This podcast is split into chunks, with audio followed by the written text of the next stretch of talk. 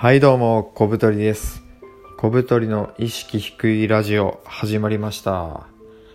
皆さん、こんにちは。あ、なんかちょっとラジオ DJ っぽい導入ですね。はい。えー今回ですね、4回目かな。ずっと連続で撮ってます。なんか結構楽しいですね、ラジオをやるの。で、えー今回はどんな話をするかというと人生の幸福度は、えーバランスとチューニングで決まってるという話ですね、ま皆さん人生の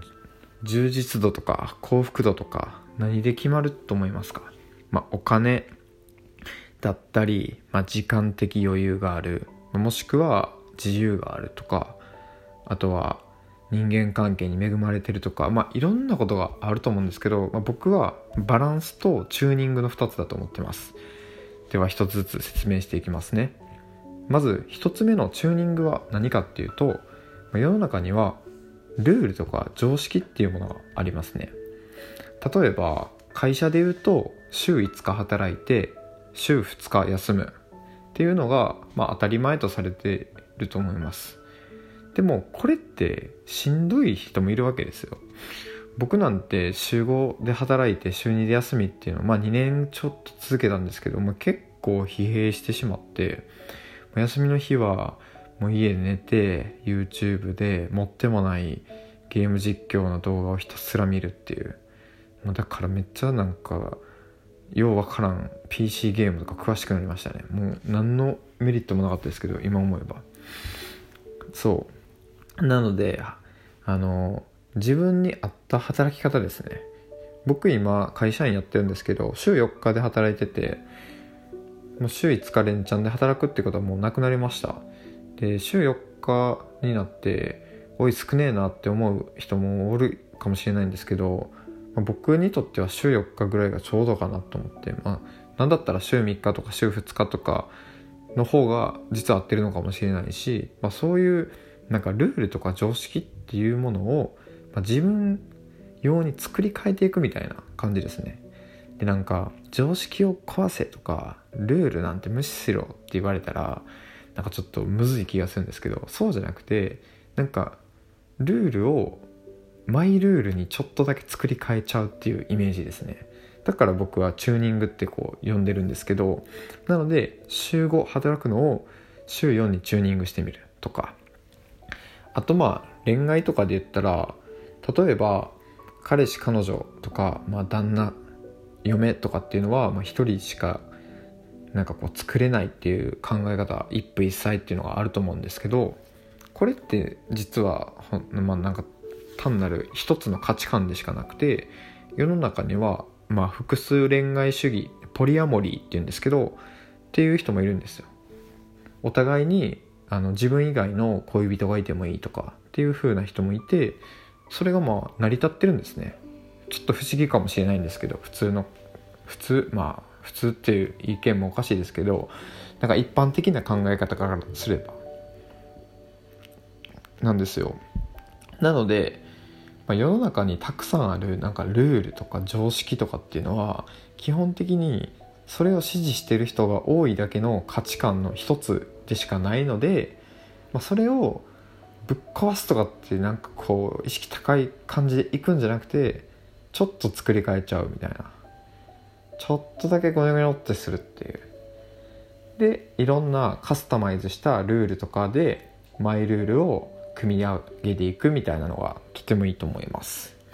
なので人生チューニングっていうのは結構大事ですね、えーそして2つ目、えー人生の幸福は、まあ、バランスで決まるっていうことですね。まあ、さっきもちらっと話したんですけど、まあ、仕事と休みのバランスとかですね、まあ、これ聞いてる方は会社員の方が多いのかフリーランスの方が多いのかはちょっとわからないんですけど例えば会社員の方だったら週5で働いて、まあ、誰しもが一回思うと思うんですけどうわもうずっと休みてとか僕もテレビ局の時思ってました。前職テレビ局なんですけどもう一生休みたいわと思って仕事辞めて1ヶ月ぐらいニートしたんですよ。だったらもうやることなさすぎて超暇でもうずっとなんか友達と遊んでたりしてなんかいや暇なのも辛いなと思って。なので休みと仕事のバランスで自分がちょうどどれぐらいがいいのかさっきのチューニングにもつながるんですけど週5で働くのがルールになってるけど自分は週2でいいかもとかっていう風になんかこうちょうどいいと思えるバランスを自分が作っていくということですね、まあ、他にも僕やっぱ意識低いのでやっぱできれば頑張りたくないとか努力したくない動きたくないみたいなことを常に思ってるわけですよ。で、まあ、その思いに従ってずっと家でゴロゴロしてったりするとこんな意識低い僕でもああこんな日々ダメだとか成長したいと思うようになるんですね、まあ、不思議ですね人間。でその思いのままバリバリバリってこうなんか行動したりなんかおっしゃっつってどっか出かけたりしたらそれはそれでも疲れた休みたいってなるわけですね。まあ、なんでこんなことになるかって言ったら、まあ、やっぱバランスが取れてないからですね。自分がどれぐらい動いてどれぐらい休むかっていうちょうどいいバランスを自分で作っていくべきですね。なので、まあ、ルールとか常識を自分用にカスタマイズしてチューニングしていくこと。そしてそれをもとにどういうバランスで自分が人生を組み立てれば幸福度が一番高いのか。みんなでいる時間が好きなのか一人でいる時間が好きなのか。一人が好きなら週5日はもう一人でこもってる家に。で週2日だけ誰かと会う。とかっていう風に